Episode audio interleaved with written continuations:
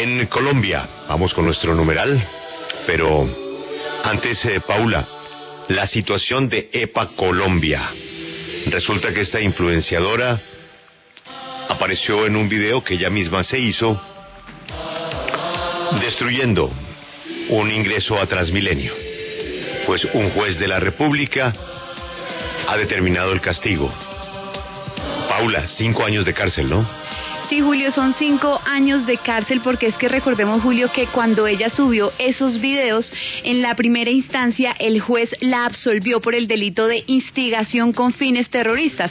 La fiscalía en su momento, Julio, le imputó otros delitos por los que ella había recibido una pena menor y también había tenido que pagar una multa de 300 salarios mínimos. Sin embargo, esta vez, Julio, lo que hizo el Tribunal de Cundinamarca fue eh, condenarla por este delito, exactamente, instigación con fines terroristas y por ello, Julio, pues ya la condena en firme queda de cinco años de prisión.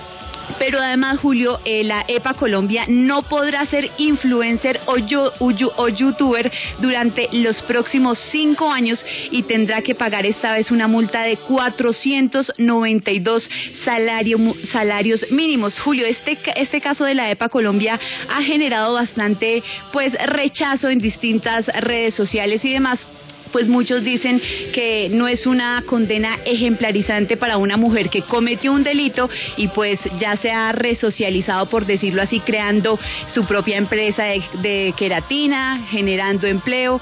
Entonces, pues esa es la situación hoy de EPA Colombia, pero Julio, todavía hace falta que el magistrado eh, genere la orden de captura.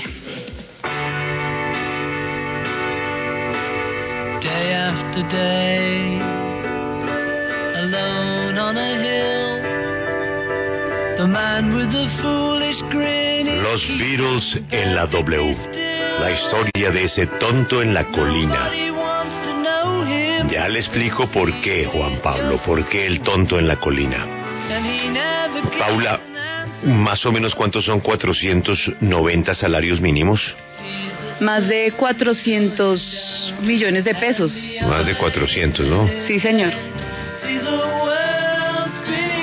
ella ya, Julio, ya también había tenido que pagar eh, por la condena anterior de los delitos que ya le habían imputado a la fiscalía.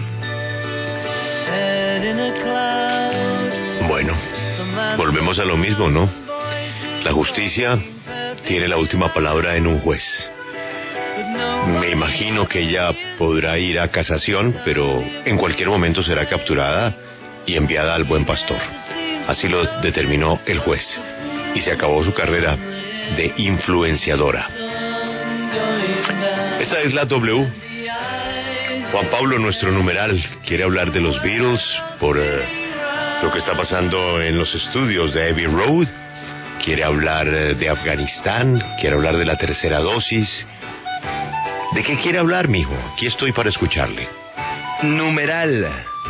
Nuestra justicia es. Numeral, nuestra justicia es retomando la historia que nos acaba de contar Paula Bolívar sobre el caso de EPA Colombia, que para muchos es injusto, pues numeral nuestra justicia es, hablemos hoy de la justicia en Colombia. ¿Cuál es la realidad de nuestra justicia? ¿Cuál es la realidad de nuestro aparato judicial, de nuestros abogados, de nuestros jueces? Numeral, nuestra justicia es. Y opine lo que quiera a través de Twitter. Numeral, nuestra justicia es. Juan Pablo, le ruego el favor que con mucha calma me dé un solo comentario del numeral hmm. Nuestra justicia es. Numeral Nuestra justicia es. Escribe arroba Freddy Bernard.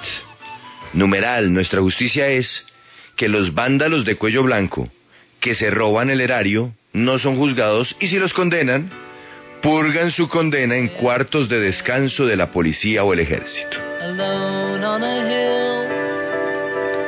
Sí, pues eh, mucha gente está diciendo eso, ¿no? Eh, poniendo en la balanza eh, la gravedad de lo que hizo la señorita Epa con la gravedad de otros hechos que no tienen el mismo castigo o que ni siquiera han tenido castigo, ¿no? Sí, que se archivan. Sí, o que siguen por ahí lo que decíamos ayer, ¿no? La, oígame, ¿qué, pasó con la ñeñe política, no? Sí. ¿Se acuerda de una señora Callita? ¿Qué pasó con la señora Callita? Mm. Todos los que mencionaron en esa grabación, nunca se volvió a saber nada. O lo que pasa en la comisión de acusaciones, ¿no? Entonces mucha gente dice la justicia selectiva.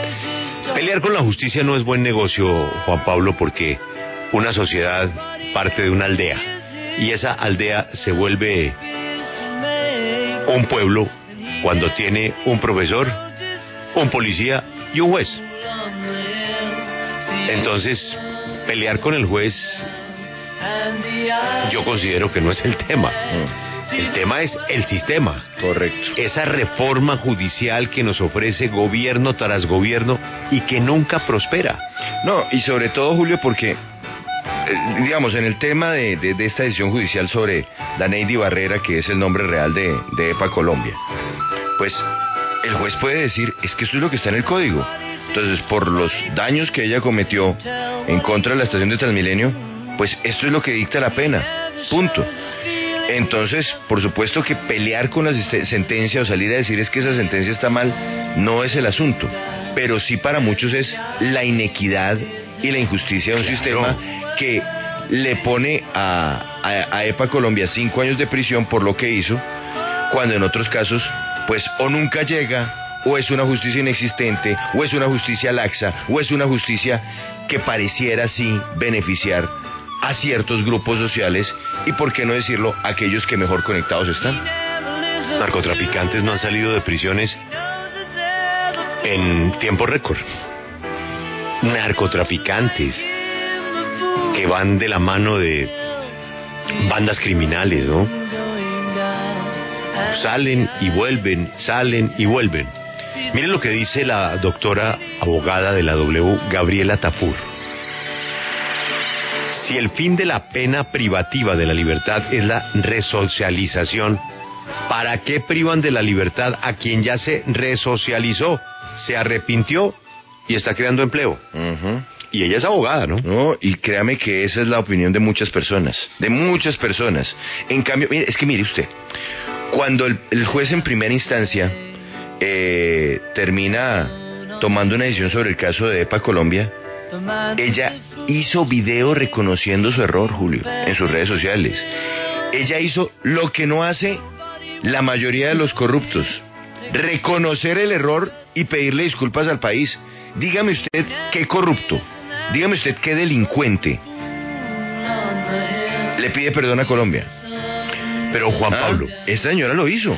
Estamos hablando de un acto de vandalismo, ¿no es así? Correcto, sí, porque vandalizó una estación de Transmilenio Exactamente. en el lo cual es inaceptable, años. condenable y merece un castigo.